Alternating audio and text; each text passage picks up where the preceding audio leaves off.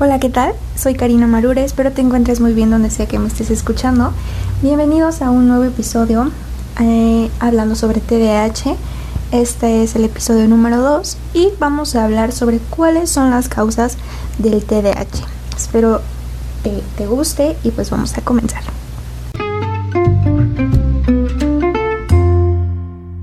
Las causas del TDAH son múltiples, ya que incluyen diversos factores. Sin embargo, actualmente se cuenta con el conocimiento de algunos de ellos. Cabe resaltar que ningún factor de los que estoy por mencionar por sí solo explica el origen de este trastorno. Eh, a continuación, voy a, a continuación perdón, voy a compartir algunos factores que pueden influir para desarrollar este, este trastorno.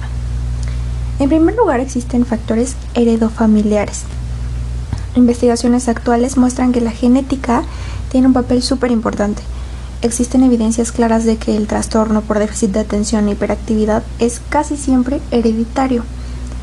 Muchos niños con TDAH tienen un padre o un pariente con TDAH y ni siquiera lo saben. Si el niño o adolescente tiene TDAH, es muy probable también que sus hermanos lo padezcan.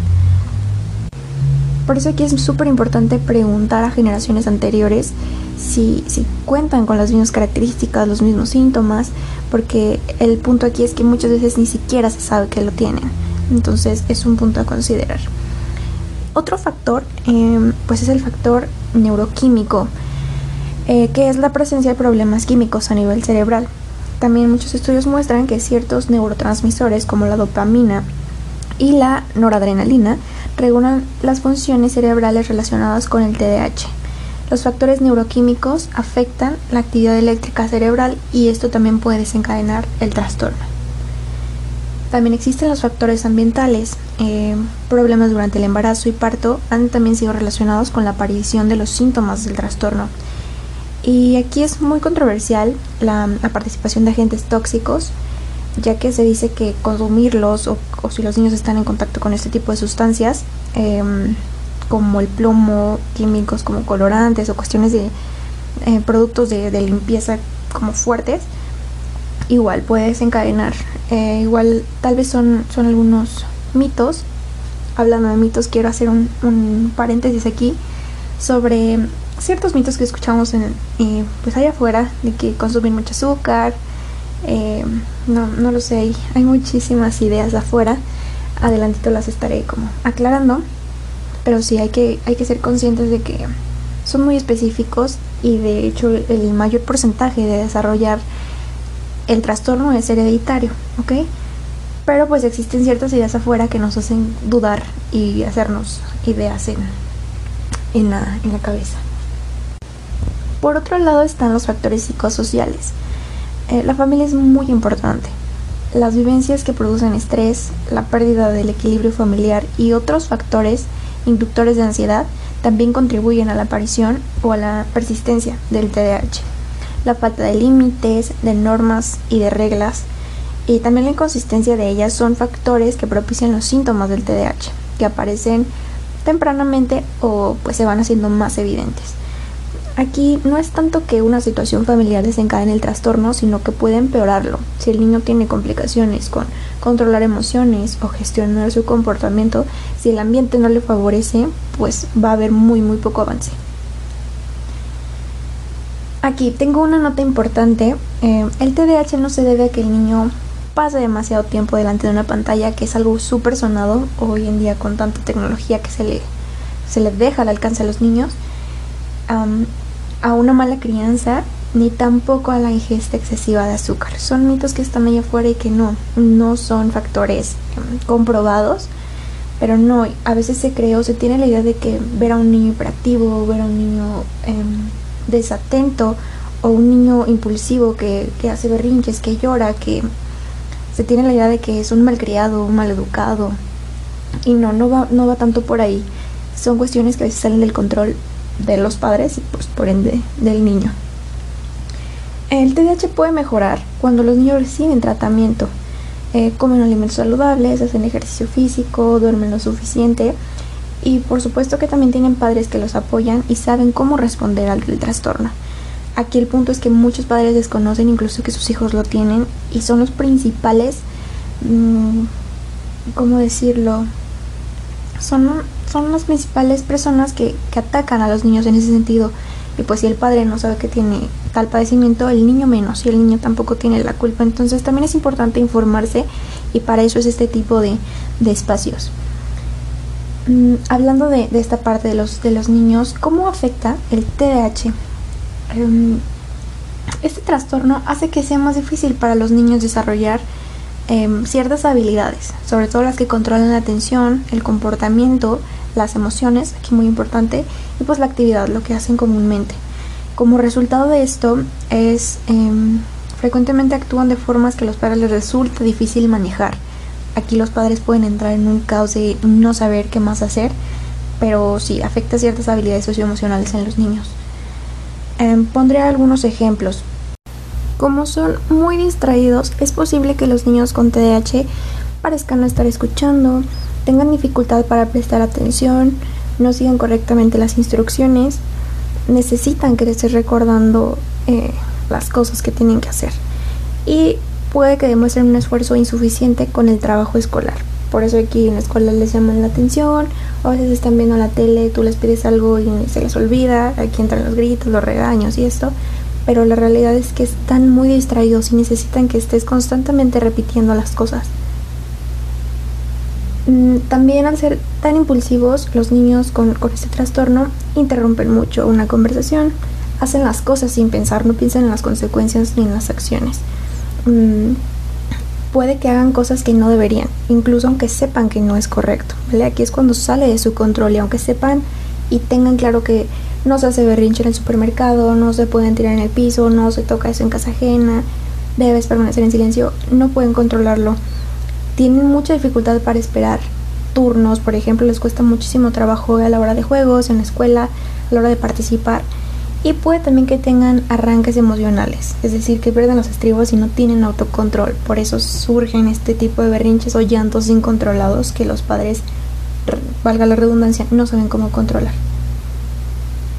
Y de igual forma, como son niños hiperactivos, eh, trepan, saltan, juegan, incluso de forma violenta. Eh, cuando es momento de... Mm, violenta en el sentido de que son muy atrabancados, muy, muy impulsivos en así sea un juego tranquilo, juego de mesa, son muy, muy, se alteran muy fácil. Eh, son desorganizados y desordenados, es como que dejen los juguetes por ahí, eh, se mueven y parecen incapaces de quedarse quietos.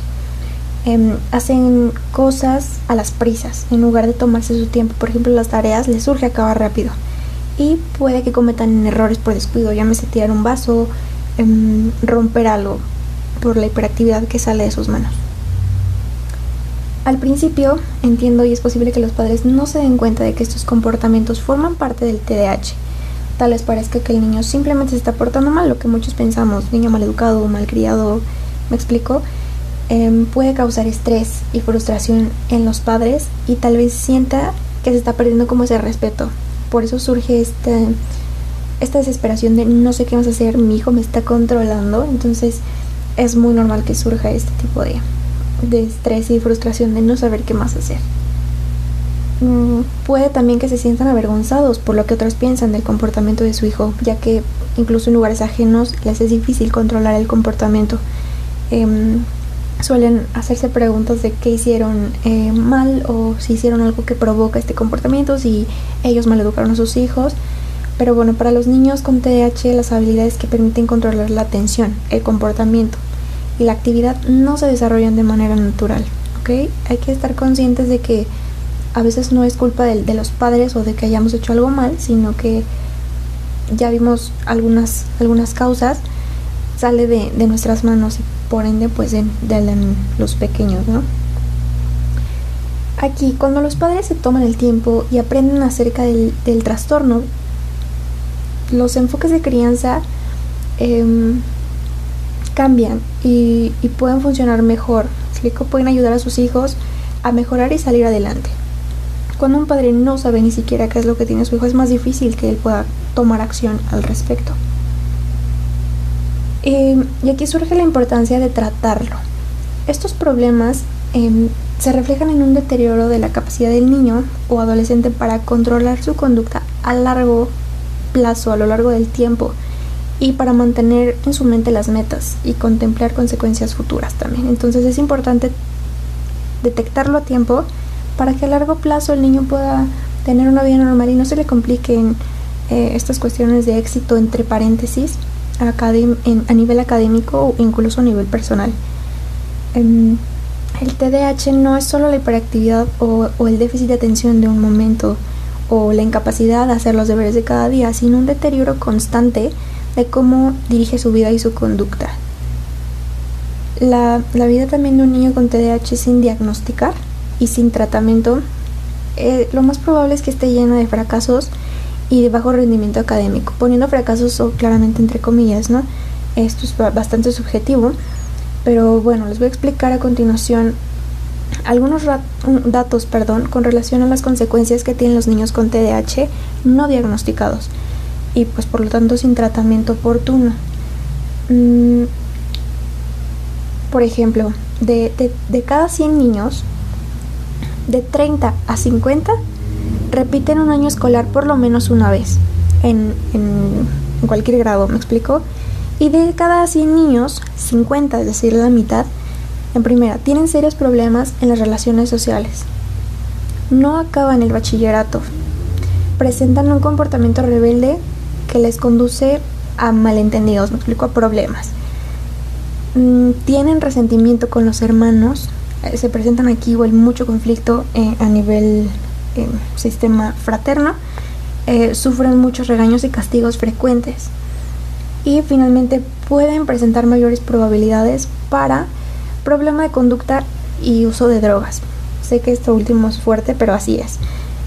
al, salir de sus manos ciertas cosas al, no funcionar bien en, sociedad, ni con uno mismo, ni con sus sentimientos, ni con sus acciones, ni con su pensar, ni con su actuar, es probable que busquen otro refugio llamado drogas. Entonces es importante tomar conciencia de que, de que no es un tema complicado, que no se trata simplemente de un mal comportamiento, va más allá y sobre todo a largo plazo. Entonces, pues sí me gustaría que se quedaran con esto en este episodio. Es, es todo por, por hoy. Muchas gracias por su tiempo.